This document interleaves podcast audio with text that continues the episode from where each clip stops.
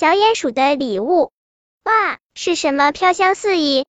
洞里的的小鼹鼠睡得正香，它睁大眼睛，顺着香味飘来的地方，一边嗅嗅，一边闻闻。忽而，它的鼻尖顶着一个香香的东西，这是玫瑰花吗？它陶醉着，想用小爪子去摸摸，可是又把爪子收回来了。回到家后，小鼹鼠忘不了那个悬挂着亮晶晶的东西，只是偶尔过来看两眼，闻闻味道，就心满意足了。有一天，小鼹鼠按耐不住问妈妈：“那个香香的东西是什么吗？在玫瑰园里是玫瑰果实吗？”鼹鼠妈妈被小鼹鼠逗乐了。那是人们秋天晒的食物，像鼹鼠一样也要备点果实过冬。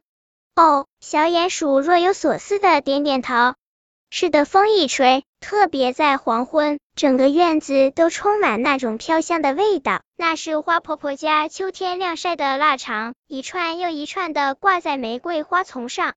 自此之后，小鼹鼠总是勤劳收集果实，打算正儿八经的去拜访那户人家。每次悄悄过去的时候，总是留下一些秋天的落叶啊、野花啊、石头啊，都是一些小鼹鼠喜欢的东西。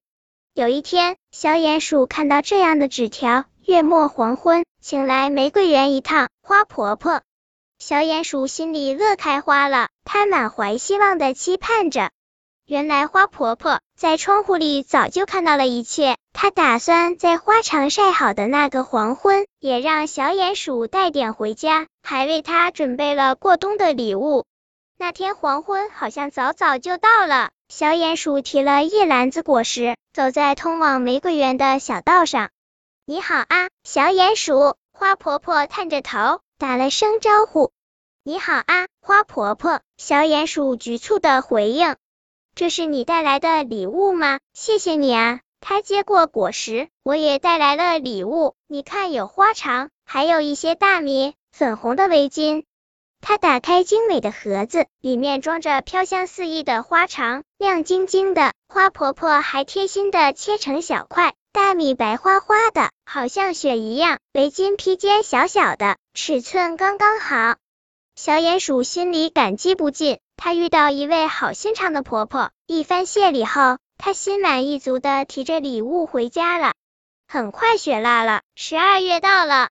洞里暖烘烘的，花茶的香气飘香四溢。他和爸爸妈妈度过了一个愉快的冬天。